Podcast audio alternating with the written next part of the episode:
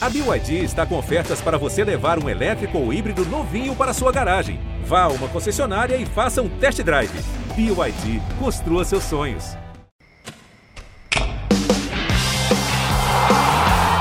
Primeira Descida, o podcast do GE sobre futebol americano. Alô, alô, fã de NFL, seja muito bem-vindo ao Primeira Descida, o podcast oficial do GE. Globo sobre a melhor liga de futebol americano do mundo. Eu sou Giba Pérez, apresentador, tô aqui abrindo, recebendo você para mais um episódio para a gente tratar dessa 11 primeira semana sempre trazendo um convidado. E aqui do meu lado, como todas as semanas que a gente não está de férias, Clara Cazé, seja muito bem-vinda, Clara, a mais um episódio do Primeira Descida. Oi, Giba.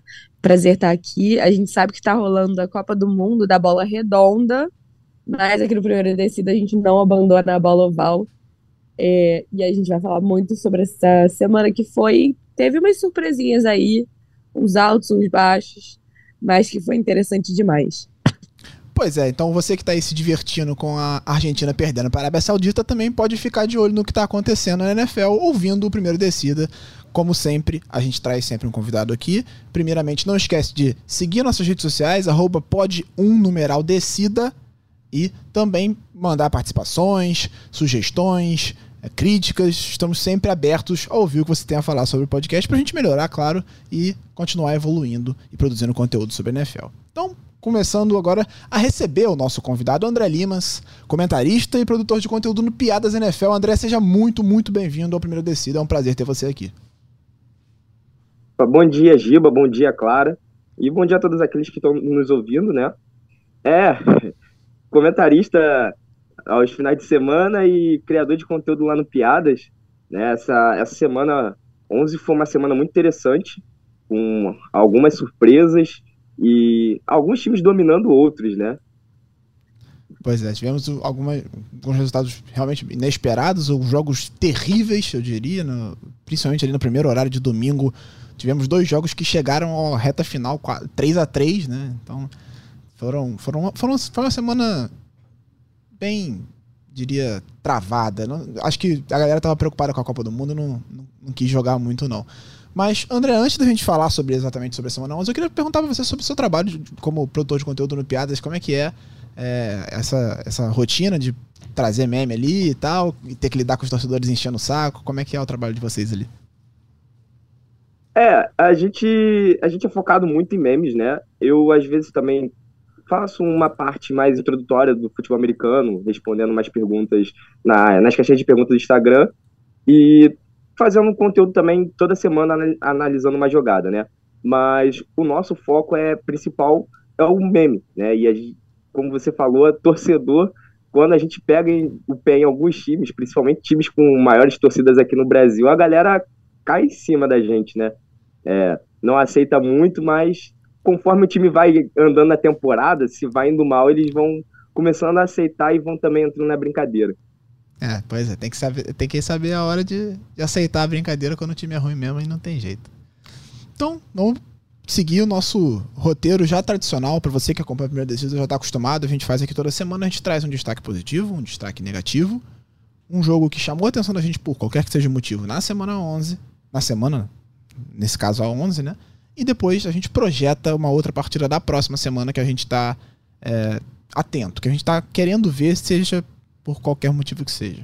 Então, como sempre, começando pelo convidado. André, qual é o seu destaque positivo da semana 11 da NFL? Eu trouxe nessa semana é, o Matt Judon, né? Ele é o outside linebacker do New England Patriots. Por que, que eu trouxe ele? Ele foi um fator crucial para o Patriots vencer nessa, nessa week, né? É, ele teve um e meio sec, cinco tackles e pressionou o Zach Wilson o tempo inteiro além dele parar também o jogo terrestre, né? Porque, bom, a base do, do New York Jets é o jogo terrestre. E, consequentemente, você parando ali tanto o, o James Robinson quanto o Michael Carter, também tem o T.I. Johnson, que é o terceiro running back, mas é, ele entra muito pouco na rotação. E você parando o jogo terrestre obrigou o Zach Wilson a ter que dar mais passes, né? E, a, a, consequentemente, é, a pressão do Matt Judon ajudou com que todo o sistema de, de front seven do, do New England Patriots conseguisse sacar o, o Zach Wilson e não deixar o ataque do, do New York Jets produzir, no tanto que isso se provou com o Jets só fazendo três pontos na partida. É, pois é, tem muita gente que fala, né? Se você quer ganhar do New York Jets, você tem que forçar o, o, o Zach Wilson a passar, porque ele é o ponto fraco do time nesse momento. Tanto que é, perguntaram até pro Robert Saleh essa semana se ele, tá se ele tá garantido como titular na próxima partida, e ele falou que não, não tá garantido não. Ele tem que brigar pelo, pela vaga dele. E a vaga tá em aberto, Michael White, Joe Flacco disputando essa posição. Falar sobre o, o Judon, é, é um jogador que evoluiu absurdamente quando ele chegou no New England Patriots. Eu posso falar com propriedade enquanto torcedor do Baltimore Ravens. O Judon sempre foi um grande, um ótimo outside linebacker, um pass rusher de, de bom nível, mas no Patriots ele virou um pass rusher de elite. Ele virou um dos melhores da liga nesse momento. Tá entre os líderes de sexo. Se não me engano, ele lidera a NFL em sexo nesse momento, com 11, 12, uma coisa assim. E tá mostrando cada vez mais ser um dos principais defensores da NFL em atividade. O Ravens não quis pagar ele o que ele queria receber e o Patriots foi lá e abriu o, o cofre e deu bastante dinheiro pro Judon e tá se justificando. Ele virou realmente um jogador de nível excepcional em New England. E, claro, a defesa do Patriots é quase, quase toda a temporada ela é muito boa, né? Ela é bem treinada, ela tem bons jogadores que, em geral, quando saem de lá não jogam tão bem. E aí eles trazem jogadores de outros times que não estão jogando tão bem e jogam demais lá, né? né? Gilmore. Então é um time realmente que especialmente na parte defensiva, é muito bem treinado. O ataque ainda não convence. É, nesse jogo também não, não, não foi um grande desempenho ofensivo do Patriots, mas a defesa ela consegue carregar e muitas vezes levar esse time para os playoffs. Aconteceu recentemente, pode acontecer de novo esse ano. Né? É, exato, exato. O, o time do, do Patriots, a base dele está sendo a defesa, né? O ataque com o Mac Jones. Tem até aquele a, a, discussão que acontece muito, principalmente nas redes sociais, entre Belizep e Mac Jones. O Mac Jones não vem jogando tão bem assim, né? Também o ataque do Patriots nesse final de semana também não rendeu, só fez três pontos também. É, venceram por conta de um retorno de punch no final do jogo, mas a defesa tá, tá sendo o principal fator. Inclusive no primeiro jogo entre as duas equipes foi o que deu também a vitória, né? E nessa semana novamente. Pois é.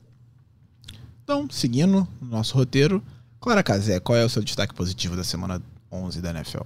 Meu destaque positivo, ele continua nessa linha de defesas, né, que o André trouxe, e toca a sirene do clubismo invertido, porque o dia deu elogiar alguma coisa de Dallas Cowboys chegou, né? Meu destaque positivo é Micah Parsons, né? Eu acho que ele foi uma peça fundamental da vitória avassaladora de Dallas sobre o Vikings. É aquele jogo que o torcedor do Eagles estava torcendo para uma bomba cair no estádio, né? Porque a vitória do Vikings era ruim, a vitória do Cowboys sempre é ruim. Mas tá tudo bem. A gente continua liderando a NFC. É, mas, cara, precisamos falar sobre o Micah Parsons, que ele é completamente absurdo. É, eu puxei aqui as estatísticas dele comparando o ano passado, que foi a primeira temporada dele, temporada de calor, com uma temporada de calor que ele teve números é, já de um cara experiente. E ele só parece melhorar as médias dele para esse ano, né? É, em 2021 ele teve ao todo nas 16, nos 16 jogos é, que ele jogou 13 sacks. Esse ano, em 10 jogos, ele já tem 10 sacks. É uma média de um sec por jogo, que é uma média surreal.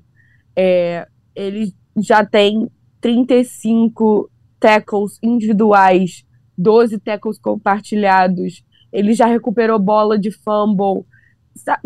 Tudo, todas as estatísticas dele só melhoram. E aí você fala, tipo, é claro que ele já chegou com um raiva absurdo de Penn State, né, no draft do ano passado, mas para mim, o Michael Parsons hoje é um dos melhores defensores da NFL. Adoraria ter no meu time. E eu acho que ele é meio que o motorzinho dessa defesa do, do, dos Cowboys. Assim, os jogos que ele consegue produzir acaba movimentando toda a defesa. E isso tem sido fundamental pro, pro Cowboys ganhar e tá 7-3 como tá, né? Tá brigando por uma vaga nos playoffs, tá ainda é, na cola do próprio Eagles pela, pela é, NFC né? É claro que existe uma diferença de, de pontuação, não estão empatados na conferência, o Eagles está 9-1, o Dallas está 7-3 junto com o Giants, mas não é uma, também uma distância que você fala, ah, o Eagles está sempre sendo garantido, né? Um vacilo ali, o, o Dallas também tá com um jogo é, consistente. É, exatamente. E o, o mais impressionante do Michael Parsons é que ele chega pro draft como um, inside linebacker, né? Um dos melhores, o melhor daquela classe, avaliado como um, um, cara que vai, vai fazer a diferença na posição. E aí, por necessidade do Cowboys e porque ele tinha jogado no high school nessa posição, ele era um cara versátil, mas ele não era um pass rusher no, no college, ele era um inside linebacker. Ele chega pro draft como um inside linebacker, o Dallas Cowboys seleciona ele nessa posição e aí, com as lesões que teve naquele, no ano de calor dele, acabou improvisando ele ali. Ele virou um dos melhores da liga na posição. Ele começou a sacar todo mundo, 13 sacks no ano de calor, calor defensivo do ano. E se consolidou de fato como um dos principais pass rushers da liga. Continua sendo um cara versátil, que é utilizado em outras situações, mas hoje é um dos melhores, né, André? É, você foi cirúrgico ao falar, é claro também, né, que ele em Penn State ele era um inside linebacker e era um inside linebacker muito inteligente, né? Ele cobria muito bem zonas, ele, ele fazia muito bem o, o fake da, da blitz e recuava para sua zona e interceptava quarterbacks, né? Quando ele foi draftado pelo, pelo Dallas Cowboys na última temporada, eu pensei que ele ia fazer exatamente esse papel, né? E como vocês falaram, ele acabou virando outside linebacker. Quando ele virou outside linebacker, eu pensei que ele iria fazer essa. Ele ia ser um pouco híbrido, né? Que a gente chama. Que é o outside linebacker que entra tanto para blitz e acaba também recuando para a zona por conta do esquema que o, que o Dallas até joga, né? Que é, uma, que é na 3-4. E você consegue fazer essas variações. Mas acabou que, ele, que o próprio Dallas treina ele para ser um grande pass rusher e acabou acontecendo que ele virou realmente um, um dos maiores pass rushers da liga já no segundo ano. Então, agora eu vou passar para o meu destaque positivo, que para mim é o MVP da temporada regular da NFL. Isso não está mais em disputa, na minha opinião. Patrick Mahomes. Ele acabou com o Chargers jogando muito. Ele joga. Assim, o, a gente já sabia que o Mahomes era absurdo, que ele era o, o, mais talentoso, ele era o quarterback geracional dessa, da nossa, nossa era, né? Mas o que ele tá fazendo nessa temporada, considerando a queda de, de do entorno, né? É, é, é surreal para mim, é inacreditável. Porque a gente imaginava que ele teria uma queda de desempenho porque a linha ofensiva já não é tão boa quanto foi em outros anos, principalmente no ano de MVP dele ali, né, 2000 18, que ele foi MVP, ele tinha uma linha ofensiva muito boa, ele tinha Tarek Hill tinha Kelsey, ele perdeu o Tarek Então ele perde o Tarek Hill, ele não tem bons wide receivers. Dois dele, dois dos principais, que já não são grande coisa, estavam machucados nesse último jogo. O Sky Moore, que é calor, começou bem a partida, saiu machucado do jogo. Ele só tinha o Kelsey para receber bola. Ele tinha o Justin Watson, que recebeu 67 jardas também no jogo. E ainda assim, ele conseguiu fazer o time dele vencer o Los Angeles Chargers, que não que não tá fazendo uma grande temporada como se esperava, mas ainda é um bom time. O Chargers não é um time horroroso, é um bom time. Contou muito com a ajuda do Isaiah Pacheco também, que fez um bom jogo, 107 jardas em 15 corridas, média de 7.1, uma média absurda em cima da defesa do Los Angeles Chargers. Mas o Mahomes é para mim o MVP da temporada regular, especialmente com essa recente ligeira, né? Não é, não é uma queda absurda, mas é uma, uma ligeira queda de desempenho do Josh Allen nos últimos jogos. É, você não consegue ver assim ninguém. Talvez o Jalen Hurts, mas o Jalen Hurts ele tem um elenco, um, um entorno consideravelmente melhor do que o Patrick Mahomes. Então, na minha opinião, ele já é MVP da temporada regular e fez isso mais uma vez na vitória por 30 a 27 de virada no final sobre os Los Angeles Chargers, que praticamente garantiu o Kansas City Chiefs como o vencedor da AFC Oeste, já que eles estão 8-2, o Chargers, que é o segundo colocado, está 5-5 e perdeu os dois jogos para eles na temporada. Então, dificilmente alguém tira esse título do Kansas City Chiefs, que já está garantido nos playoffs, na minha opinião. Não, eu concordo muito com você, assim, é, para mim, o Mahomes, ele tava numa prateleira acima, é, para mim, só acompanhado do Allen, mas essa queda de rendimento do Allen é, tá impactando com certeza essa disputa do, do MVP. É, muita gente coloca ah, o Tua, ah, o Jalen Hurts, é, mas eu acho muito que o MVP, isso é uma opinião extremamente pessoal, mas eu acho muito que o MVP também tem que ser o cara que consegue decidir o jogo sozinho. E eu não acho que hoje o Tua e o Jalen conseguem decidir os jogos sozinhos, né? Na hora da responsabilidade, eles conseguem é, tirar um passe da cartola ou, ou fazer uma jogada, é, mesmo que correndo, né? Porque os dois são grandes corredores também, é, sozinhos, sabe? Eu acho que eles ainda não estão nesse nível. Tem tudo para chegar, estão mostrando isso, essa clara evolução. Mas para mim o, Mahomes se isolou de novo. E a gente achava, né, que a, a AFC esse ano teria uma disputa maior por essa, essa vaga da bye week. Achava até que a, a própria divisão de Kansas teria uma disputa maior. E a gente acabou vendo que, né, a nova máxima da NFL, enquanto a gente sempre diz não duvide de Tom Brady, agora a gente vai ter que começar a aceitar, né, que é não duvide, não duvide de Patrick Mahomes, dê para ele as piores condições é, imagináveis e ele vai continuar é, vencendo com tranquilidade, né? Como o Giba falou, ele perdeu peças fundamentais do elenco, não tá tendo tantos problemas com isso. Ele tá em uma divisão que teoricamente seria muito disputada, não tá tendo problemas com isso. Ele tá em uma conferência que teria outros grandes adversários para brigar por essa bye week, também não tô tendo problema com isso. Então, acho que o Mahomes hoje também é, tá na minha primeira opção para essa briga de MVP.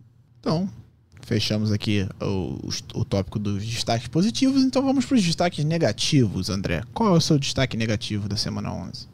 O meu destaque negativo é o ataque do New York Jets. Né? É, o ataque do New York Jets, novamente, não, não rendeu nada. Zach Wilson, quando teve que passar a bola, por conta do jogo terrestre que não funcionou, né? É, foi nulo. Não teve interceptação, tudo bem, mas poderia ter tido num, num, lance no final do, do segundo período, do segundo quarto, desculpa, que foi um passe no meio do campo pro Tyler Conklin, que é o tight do, do New York Jets, e a bola é uma overthrow, cai no colo do, do Devin McCarthy, né? E mesmo assim ele dropa, mas de resto, o jogo também foi terrível, né? Apenas 77 jardas no jogo inteiro, errando passes e screen, é, chamadas muito contestáveis do Michael LaFleur, né? Que é irmão do Matt LaFleur, que é head coach do Green Bay Packers. Simplesmente um, um, ataque nulo que faz com que o time só consiga três pontos e, e perca para o New England Patriots fora de casa uma, uma das piores atuações da, da história do New York Jets, inclusive, ofensivamente. Pois é, assim, completar 9 de 22 já, já seria ruim, assim, um índice abaixo de 50% de passes completos. E para 77 jardas, o Zé Wilson não produziu nada no jogo, nada. E é incrível como essa classe, que era uma classe de quarterbacks que tinha um hype absurdo, tá todo mundo sofrendo demais, né? A gente tava. No começo da temporada a gente falava que o, talvez o grande grande bust da classe fosse o Justin Fields, hoje ele é o melhor quarterback da classe jogando. O Mac Jones caiu muito de produção depois de ser calor ofensivo ano passado. O Trevor Lawrence não consegue evoluir. Ele até deu, fez uma graça ali no começo da temporada, mas o resto da temporada que a gente viu dele não, não mostra nada de diferente, nada de que leve a crer que ele está em evolução, está crescendo. É claro, ele perdeu a temporada de calor dele sem técnico, né? Isso é terrível. Então, é como se ele estivesse fazendo uma nova temporada de calor agora, então talvez ele consiga no terceiro ano, mas até aqui nada leva a crer que Trevor Lawrence vá atingir o patamar que se esperava dele. O Zach Wilson é uma decepção também e, sim, é, não dá para dizer que, que, que a responsabilidade é só da comissão técnica, porque quando os outros quarterbacks entram, jogam melhor do que ele. Ele tá jogando muito mal. E nesse jogo especificamente também não teve ajuda do ataque terrestre, é aquilo que você falou no começo do jogo, do, do podcast, né? Que você força o Zach Wilson a passar, anula o jogo terrestre, o, o, Bruce, o Bruce Hall, que fez um ótimo começo de temporada, machucou, trocaram, trocaram pelo James Robinson, até agora nada, Michael Carter, que ano passado foi, fez uma boa temporada, esse ano já não está conseguindo produzir tão bem, e aí cai no colo do, do Zach Wilson e ele não consegue entregar, ele não consegue fazer esse ataque ter o mínimo de ritmo e se desenvolver em campo. Isso é decepcionante, para quem esperava muito do Zach Wilson quando ele foi draftado, né, claro? Essa classe de quarterbacks está realmente preocupante. Não, com certeza, assim. É, a gente falava muito, até no, no próprio início da temporada, né? Tipo, uma expectativa. É, é claro que o, o Jets está melhor esse ano do que esteve em temporadas anteriores, mas o Zach Wilson tem decepcionado, acho, até pelo, pelas polêmicas que ele se envolveu ao longo do ano. Eu acho que isso pode ter afetado também é, a forma com que ele está é, rendendo na NFL, né? A gente sabe que o extracampo impacta muito o dentro de campo, já que é um jogo muito mental.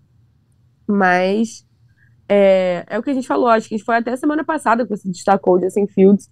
Realmente, essa classe de 2021, né?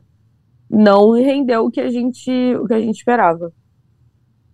Pois é, é uma classe até aqui decepcionante. O Fields está mostrando alguma evolução, mas eu acho que é muito mais como corredor nesse momento do que como passador. Ele está sendo colocado em situações de conforto. Ele precisa também dar o próximo passo, ele precisa de ajuda. Isso aí também, sem a menor dúvida.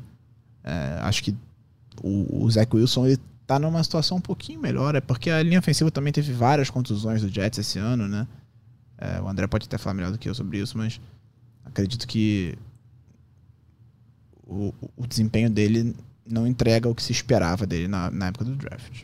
Então, Clara, qual o seu destaque negativo? Cara, o meu destaque negativo é o nosso queridíssimo Los Angeles Chargers. É, quem acompanha o Primeira Descida sabe que eu sou uma grande entusiasta do Justin Herbert. Eu acho ele, cara, um excelente quarterback. Eu gosto de ver a forma que o Justin Herbert joga.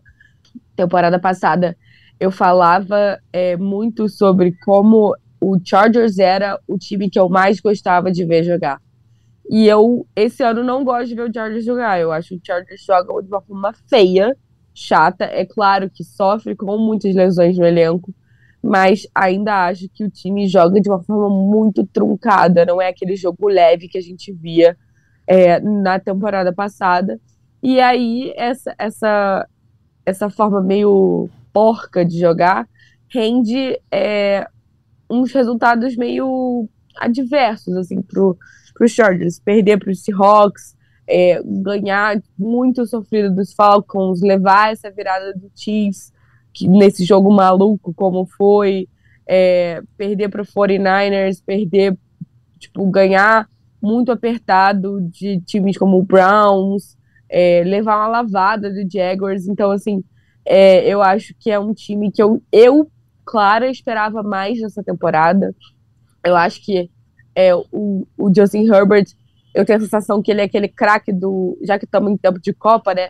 Aquele craque do futebol que você fica assim, cara, esse menino, se esse menino for para Europa, ele vai render maravilhosamente bem e o cara continua jogando no Ituano, sabe?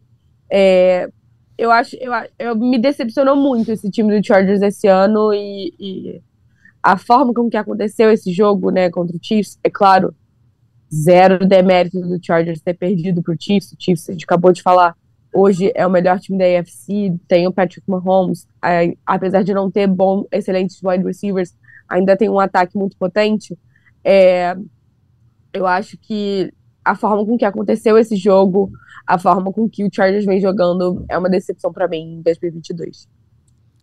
Pois é, eu ainda boto muito na conta das contusões, cara, sinceramente. Nesse jogo especificamente, não é, a situação estava um pouco melhor, né? Voltou o Keenan Allen, voltou o Mike Williams, e aí o Herbert volta a ter pelo menos alguém para ele passar a bola, né? O Mike Williams está machucado outra vez, então nem sei se ele vai ter condição na próxima semana, mas tendo o Keenan Allen em campo já faz uma diferença colossal. Você não precisa ter o Joshua Palmer como seu wide receiver número um, isso mexe totalmente a dinâmica do ataque do, Char do Chargers. Não à toa fizeram 27 pontos nesse jogo. Né?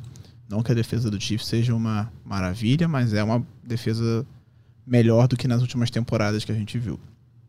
Então eu, eu continuo achando que o Chargers, com todo mundo saudável, é um bom time e, e pode jogar de igual para igual com quase todo mundo.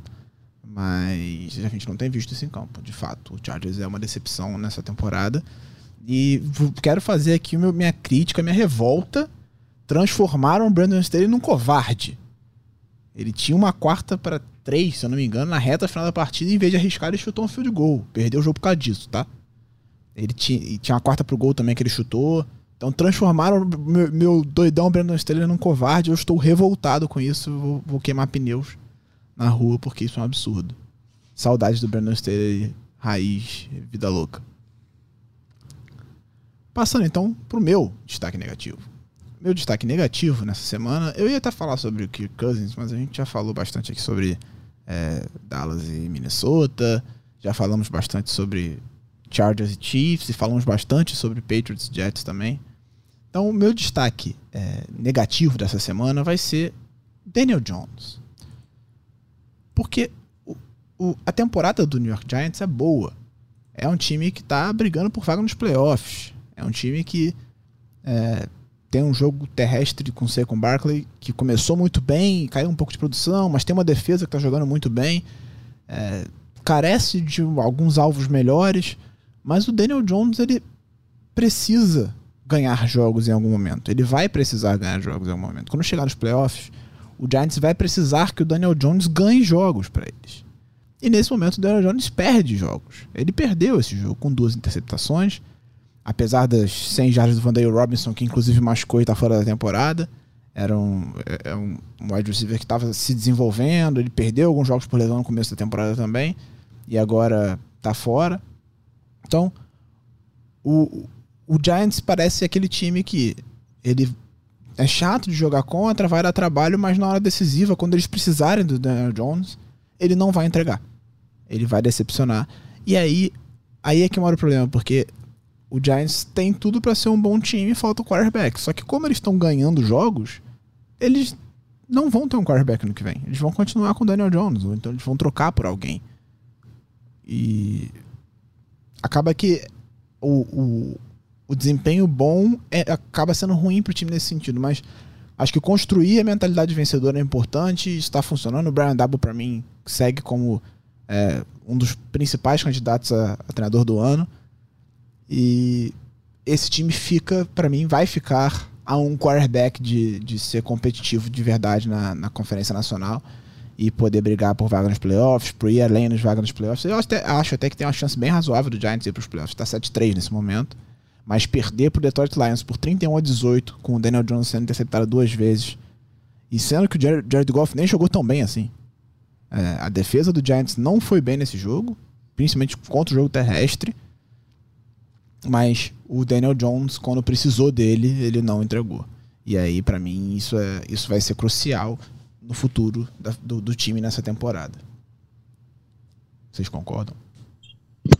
Eu acho que o Daniel Jones é, tem aquele lance dele que virou meme, que é, foi inclusive contra a Filadélfia, que ele sai sozinho e começa a correr, e você fala claramente Daniel Jones vai fazer um touchdown e ele tropeça sozinho nas próprias pernas. Eu acho esse lance a, a imagem a, a imagem perfeita para definir o que é Daniel Jones nessa temporada do, do Giants, sabe? Você fala, nossa, vai dar tudo certo, tá tudo lindo, o time tá indo bem, mentalidade vencedora. E aí você pensa, ah, não, mas peraí, que a gente tem o Daniel Jones, aí ele tropeçando na própria perna, sabe? Então, é, eu acho muito o que você falou, assim, é, ele tá muito abaixo do que o, time do Giants precisa. É, ele ainda consegue fazer partidas onde ele faz ali o arroz com feijão e é o suficiente, mas não vai ser todo jogo que você vai conseguir vencer com um quarterback que faz o suficiente. Né? A, gente, a gente acabou de falar como o Mahomes foi decidido, decisivo. E a gente acabou de falar como o Mahomes foi decisivo para é, o, o Kansas City conseguir vencer a partida contra o Vikings.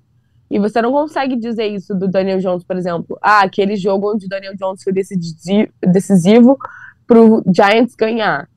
Entendeu? Então eu acho que é um time que, que realmente, como você falou, acho que vai ficar a um quarterback de ser é, um time competitivo e, honestamente, é, se eu fosse o pessoal do GM do, do, do Giants, né, do planejamento, eu começaria a pensar o que, que a gente pode fazer em relação ao QB essa classe de 2023 tem bons QBs.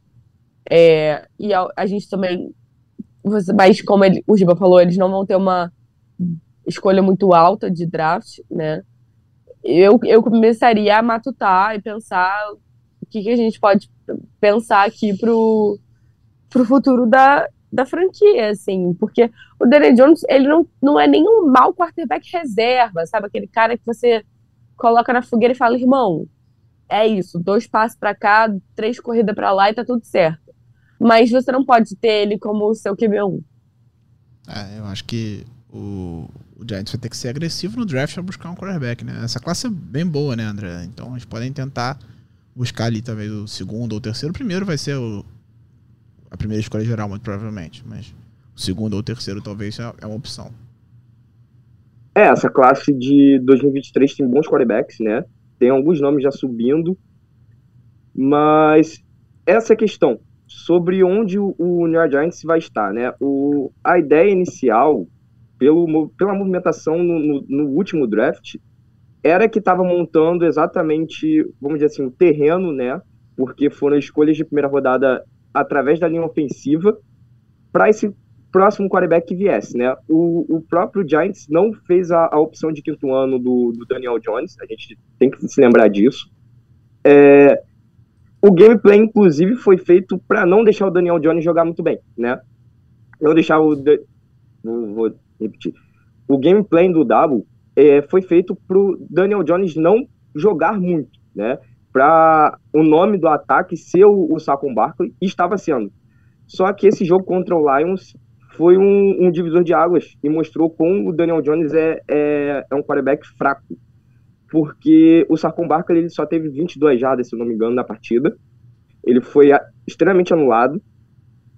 A defesa vinha jogando bem. A defesa que você sabe muito bem quem é o Mike Dale, né, que era seu defensive coach. Uhum. É, é uma defesa agressiva, joga numa 3-4 com variações de blitz, marcação em homem a homem, e ela precisa entrar sempre descansada. Como o Giants joga, é ótimo para a defesa, tá? Mas quando o jogo terrestre não funciona, a defesa acabou sendo exposta, porque entrava cansada. Eles não tinham tempo de descansar. E aí, automaticamente, o time implodiu. A questão é, agora que o time foi exposto por um time muito mais fraco, que é o Lions, será que a temporada vai continuar sendo aquela temporada bonita que a gente via?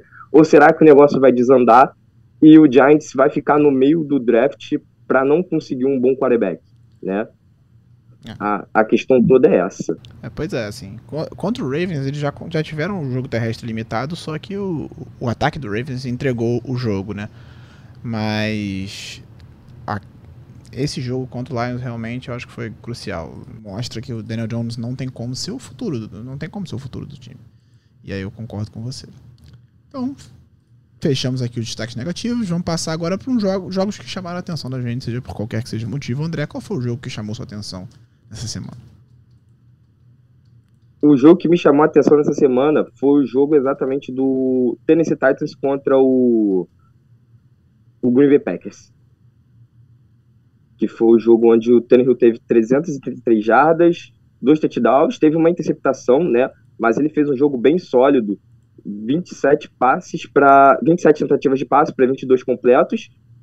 E, e, mostrou que a equipe do, do Tennessee ela, ela jogou bem tranquila, né? É, e, e, ela mescla muito bem, ela sabe muito bem controlar o relógio e ela mescla muito bem, muito, mescla muito bem a questão do passe com o jogo terrestre, né? Porque o Derrick Henry também teve 28 carregadas e para 87 jardas. Não teve um grande jogo e mesmo assim o Ryan Tannehill ele foi bem seguro. Sim, é, o Tannehill errou só 5 passes no jogo, né? Ele fez uma 333 jardas, como você falou.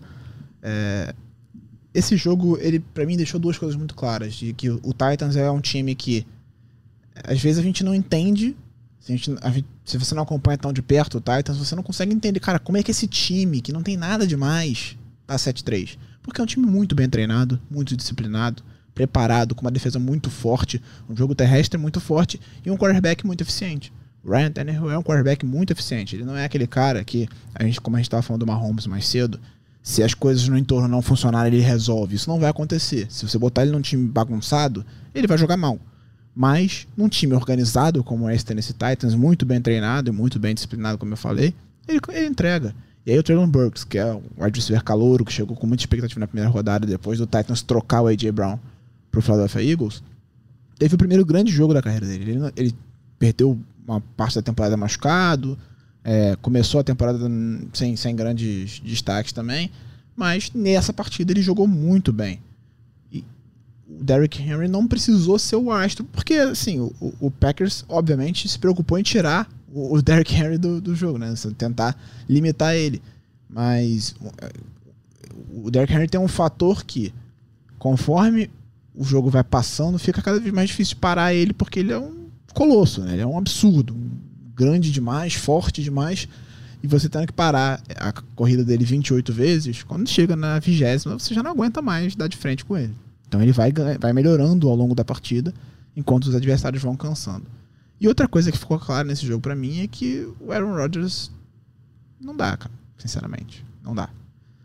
Ele errou dois passes ali na reta final enquanto tentava buscar uma virada, perdendo em casa pro Tennessee Titans, que, cara, a gente não viu ele errar na carreira, assim, passes fáceis, o recebedor livre, ele joga no pé do cara, então, é, não sei se ele tá tomando muito chá de ayahuasca, tá alucinando e vendo três recebedores em vez um só, ou se ele está mais preocupado com a vida pessoal dele do que com o futebol americano. Mas o que a gente vê nessa temporada é um quarterback acabado, assim. É, a gente fala muito de queda de desempenho de alguns jogadores. Para mim, não existe nada nem parecido com a queda de desempenho do Rodgers. E não dá para botar na culpa do recebedor agora, não. O Christian Watson teve dois, dois touchdowns ali, chegou a cinco, né?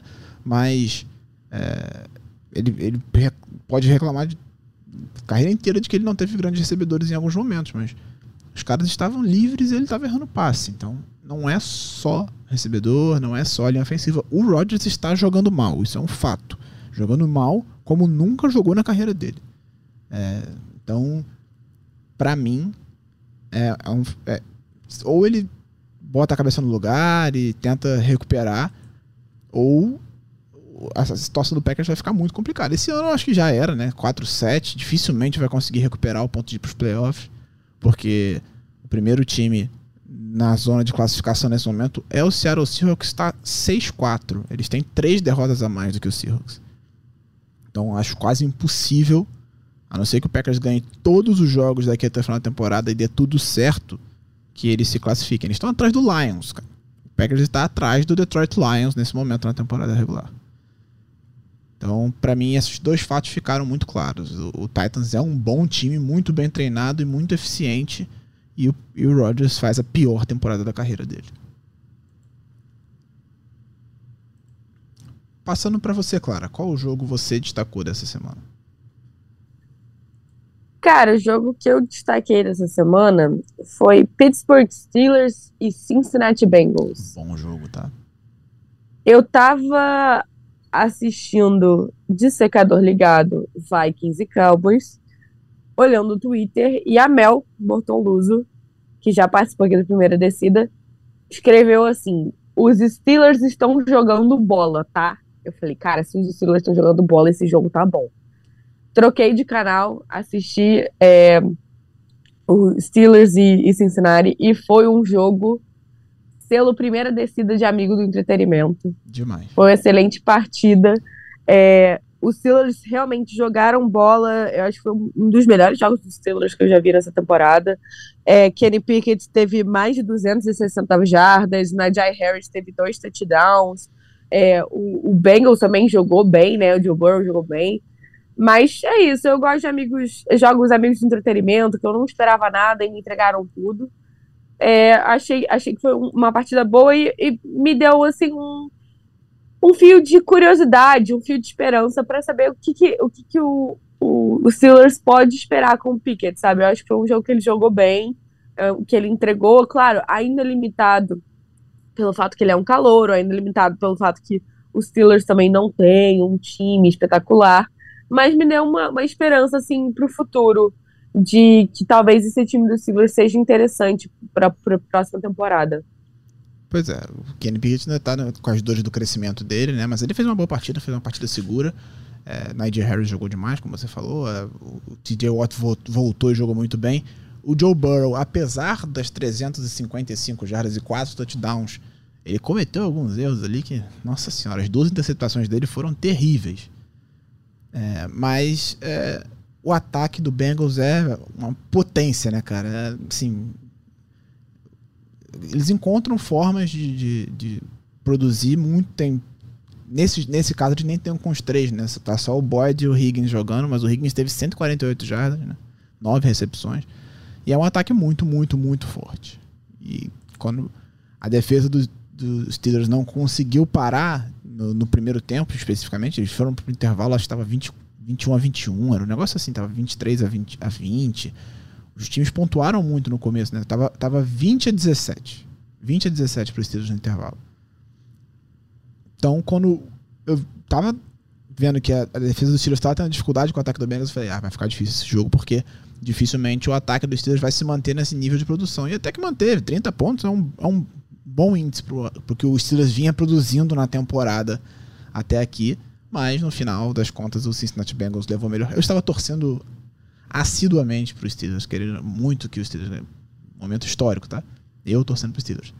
Mas queria muito que os Steelers ganhassem porque o Bengals está chato ali no, no pé do Ravens. E outro, outro highlight desse jogo, não sei se vocês concordam comigo, esse uniforme branco do Bengals com o capacete branco é brincadeira de lindo, tá? Bonito demais. Pô, não gosto. Eu acho bonito demais. Polêmica. Polêmica. Eu acho que me passa uma vibe Cincinnati Zebras. André, que que não consigo. Eu gosto, eu gosto desse, desse uniforme branco do, do Bengals, todo branco, né? Esse realmente branco com preto, para mim casou muito bem. Pô, eu acho, eu acho é. lindo demais. É, é, o, é o tigre de bengala albino, sei lá o que, que é, de neve, um negócio assim. Mas eu acho muito bonito. Não me passa essa vibe de zebra, não, não sei porquê.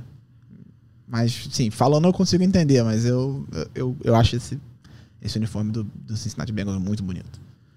Então, agora para fechar a análise da semana 11, eu vou trazer o meu jogo de destaque. vou trazer dois jogos de destaque. O primeiro é Buffalo Bills e Cleveland Browns. Que aconteceu em Detroit. porque tinha 1,80m de neve em Buffalo. Então, só cinco jogadores do elenco do Buffalo Bills ficariam descobertos na da neve, né? Ficariam com a cabeça de fora. O resto estaria todo mundo coberto, tava nevando absurdamente, e aí eles tiveram que transferir o jogo para um, outro estádio, foi para Detroit, que era um estádio coberto e tudo mais. E o que me chamou mais atenção nesse jogo foi que o Buffalo Bills venceu. Tá, isso aí não é nenhuma surpresa. Ele venceu o Buffalo Bills 7-3, venceu o Cleveland Browns 3-7. Mas o Buffalo Bills venceu com o Josh Allen fazendo ali o basicão, 197 jardas, um touchdown. E o jogo terrestre do Buffalo Bills, que é um dos piores da NFL, foi assustadoramente forte. Devin Singletary com 86 jardas, James Cook com 86 jardas, média de 7.8 jardas por carregada. Então o ataque do, do, do Bills ganhou pelo chão. É uma coisa que a gente não está acostumado a ver nem nessa temporada, nem nas últimas, né? O, o, ata o, ataque terrestre do Bills nos últimos anos se limita ao Josh Allen. Ele produzindo correndo e ele não produziu correndo. Ele correu três vezes para sete jardas só. Então, isso me chamou muita atenção. Se o Bills conseguir fazer esse ataque terrestre render, não assim, porque isso aí é muito fora da curva, mas num nível aceitável regularmente daqui para frente, esse time fica absurdamente perigoso. Ele tem uma defesa muito forte, um pass rush muito bom, um ataque aéreo absurdo, mas o, acho que a grande fraqueza do, do, do, Bills era correndo.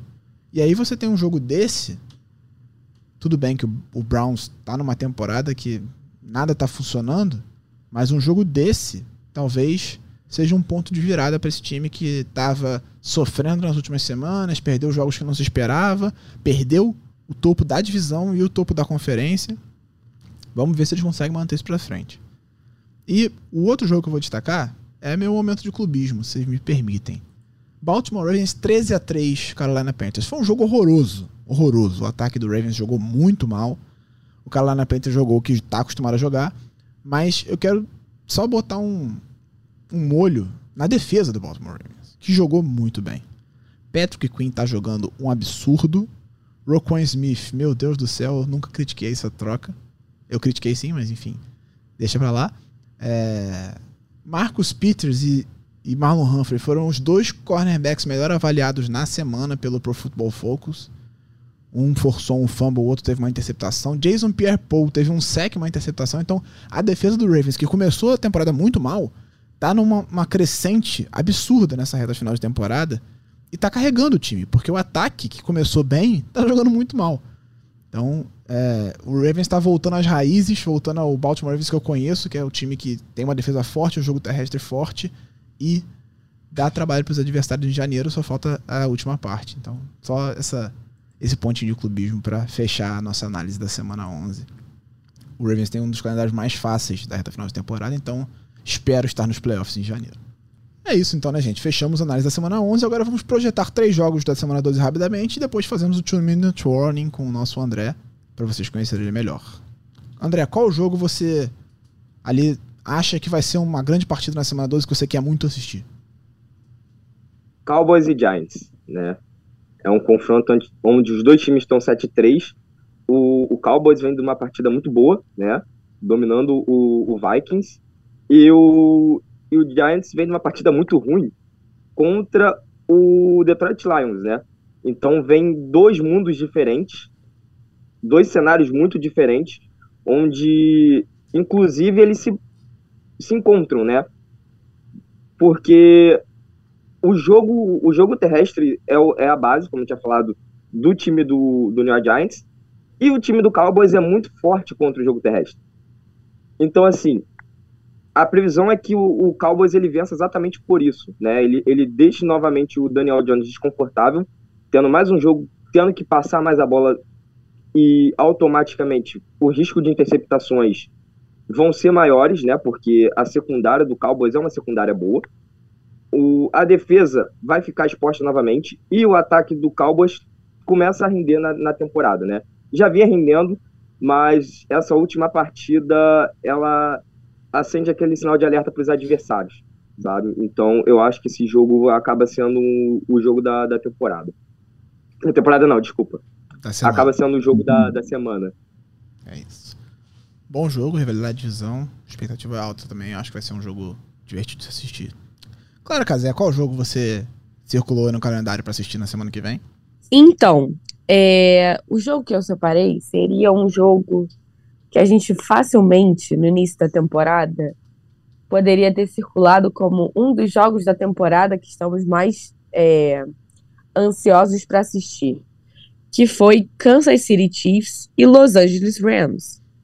Só que o Rams já foi com Deus nessa temporada né? A gente já falou aqui, o Matthew Stafford não, não, não tá bem. É, a... Nunca vi uma ressaca tão forte na minha vida, mano. Pô, essa ressaca aqui tá durando até a semana 11. E aí, a gente é, imaginar, poderia imaginar antes da temporada que seria um jogão, uma grande disputa, ah, uma prévia de Super Bowl, não sei o quê. Nada. Eu acho que Kansas vai passar o carro em cima do, do Rams. Mas eu ressaltei esse jogo por essa, por essa dualidade, né? Pra gente ver que, na verdade, como diriam os grandes teóricos do futebol da bola redonda, a NFL é uma caixinha de surpresa e que todas as projeções que a gente faz antes da temporada podem cair por terra. Então, Kansas City Chiefs atropelando Los Angeles Rams.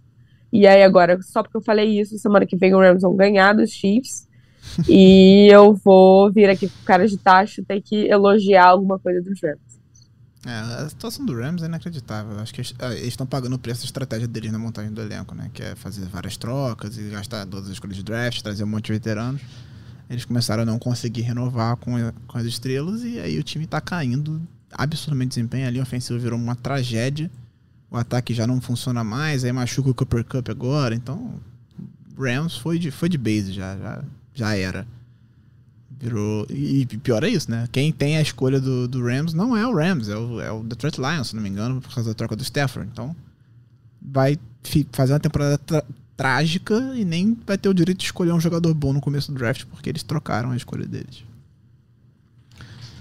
Pra fechar, então, o meu jogo de destaque da semana 12, a gente fechar nosso podcast hoje e passar pro 2 Minute Warning. Tennessee Titans e Cincinnati Bengals. Eu tô numa expectativa muito forte para esse jogo. Para mim, é, tem tudo para ser o jogo da semana. A gente tá falando de um time que nesse momento é o líder da AFC Sul, tá 7-3, brigando de igual para igual com os principais times da conferência, contra o Cincinnati Bengals, que é o atual vice-campeão do Super Bowl, que diferentemente do Rams que a gente falou agora, não tá na ressaca, porque perdeu. É, começou mal a temporada, mas já se recuperou. O ataque é muito bom, a defesa preocupa, e isso já preocupava na temporada passada. Ela teve um, um estado de graça ali nos playoffs, mas a defesa do Bengals nunca foi uma grande defesa. Ela tinha problemas e isso custou caro até no, no próprio Super Bowl contra o Rams. Mas para mim vai ser um jogo que vai ter um ataque muito forte contra uma defesa muito forte e um, um ataque eficiente contra uma defesa que oscila demais. Eu acho que tem tudo para ser uma partidaça. Tô torcendo pro, Ram, pro Titan, mas ninguém precisa saber. E vai ser o grande momento da semana para mim. É, esse jogo vai ser muito bom. Eu tenho total certeza disso. É isso então, né, gente? Vamos fechar por aqui o, ep o episódio. Agora vamos para o 2 Minute Warning, que é o quadro tradicional de quem acompanha aqui já a primeira descida com tá acostumado, a gente sempre tenta apresentar o convidado para você com cinco perguntas diretas de resposta rápida para vocês conhecerem melhor o nosso convidado hoje, o André Limas do Piada NFL. André, vamos começar então o 2 Minute Warning. Qual o seu jogador favorito no NFL? Pode ser em atividade ou, ou não? Reeves, ex-cornerback do, do New York Jets. Darrell Reeves, Island Rivers, né? Muito bom cornerback. É. E por que, que você escolheu o seu time? Então, graças ao Madden. Graças ao, ao jogo Madden. Era para ser San Diego Chargers, né? Na época, hoje Los Angeles Chargers. E em 2006 eu ganhei, né? O, o Madden 06 e primeiro time que eu escolhi foi o Chargers, ainda era uma criança ali, achei o logo bonitinho e tal. Tomei a pancada do New York Jets, né? Perdi feio. E aí falei, ah, talvez esse time seja legal, seja um time forte. Escolhi o New York Jets para jogar na partida seguinte. Comecei a perder de menos. Aí falei, talvez esse time seja bom, né? Perdi de menos, não sabia jogar. E em 2008 foi a primeira temporada que eu assisti assim por completo, né? E ali eu falei, cara, realmente eu gosto desse time e tenho um apego e tô aí até hoje. E de dois playoffs aí, mesmo que a, a situação degringolou, né? foi pro espaço. Pois é. Um jogo marcante para você. New England Patriots e New York Jets playoffs.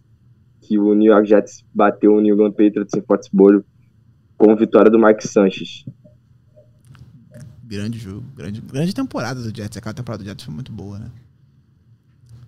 Se você pudesse ter qualquer jogador em atividade no seu time, qual seria ele?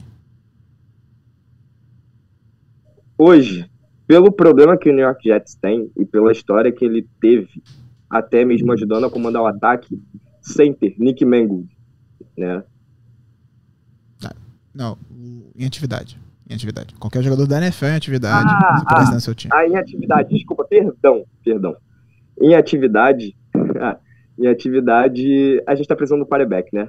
Tom Brady poderia vir pra gente. Olha, boa rivalidade, rival. A gente, a gente podia ter feito no início da, um da ranking, né? temporada né? um, um ranking. Que, quantas respostas Tom Brady e quantas respostas Patrick Mahomes tem nessa pergunta? Ah, eu, no, no último episódio da temporada eu trago aqui, eu vou, eu vou ouvindo todos, aí eu eu pego e anoto tudo e vejo. O Mahomes deve ter umas 6 das 11 que a gente fez, provavelmente. Então, última pergunta, André. Se você pudesse mudar o resultado de um jogo na história da NFL, qual seria ele? Um jogo na história da NFL, eu mudaria exatamente aquele Jets e Steelers. Aquele jogo foi doloroso. No, nos playoffs, final da AFC, né? a gente poderia ter ido para o Super Bowl e tinha condições de ser campeão. Eu mudaria totalmente aquele jogo. Foi o jogo seguinte, esse jogo do Patriots que você citou, né, como jogo marcante para você. Foi a, a decisão da FC naquele ano, o Steelers avançou, foi pro Super Bowl e foi campeão depois. Não, foi, foi campeão. Sim. Não, perdeu. Acho que perde aquele ano, né? Perde pro Packers, não é? Pro Packers, perde pro Packers. Porque a, aquele Super Bowl poderia ter sido Jay Cutler contra o Mark Sanchez. o, Do outro lado foi Packers e, e, e Packers Bears. e Bears, é. As, as finais de conferência foram Packers e Bears e Jets e Steelers. E aí o Steelers perde o Super Bowl pro Green Bay Packers. Foi, foi, o, foi o segundo Super Bowl que eu assisti, se não me engano. Foi, foi um, uma temporada interessante. Então, é isso, gente. É, muito obrigado pela audiência, muito obrigado pela companhia. E muito obrigado você, André Limas, por aceitar o convite de participar do Primeira Descida. O microfone é seu, faça seu merchan, faça seu jabá. Eu que agradeço o convite, né? É, muito obrigado a você, Giba, a Clara e a toda a produção. É, bom, como você sabe, né, eu sou lá do Piadas NFL. Sigam a gente no, no Twitter e no, no, Instagram, né? Também tem o meu perfil pessoal, para quem quiser também falar um pouco sobre futebol americano. Às vezes eu falo lá, também falo um pouquinho sobre futebol que é o arroba André Limas 95.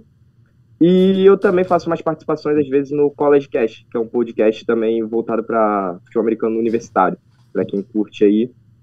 É, toda semana a gente faz uma, uma geral do, dos prospectos e dos principais jogos. É isso. Então, quem quiser acompanhar o André, é só seguir lá nas redes sociais. Clara, mais uma vez, muito obrigado pela parceria aqui no Primeira Descida, hein? Sempre um prazer. Agora a gente abandona a NFL até quinta-feira à noite, fica focado na Copa do Mundo, volta a assistir essa liga maravilhosa. Nessa quinta-feira de Thanksgiving, que vamos ter três jogos. Três jogos. E jogo do Brasil. Dada tripla de NFL e jogo do Brasil. Essa quinta-feira promete. Exatamente.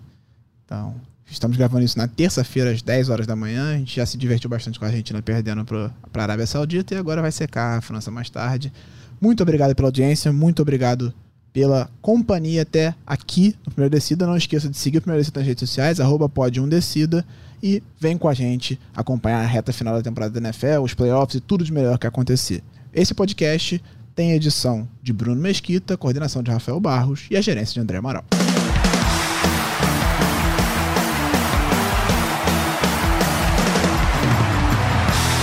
Primeira descida.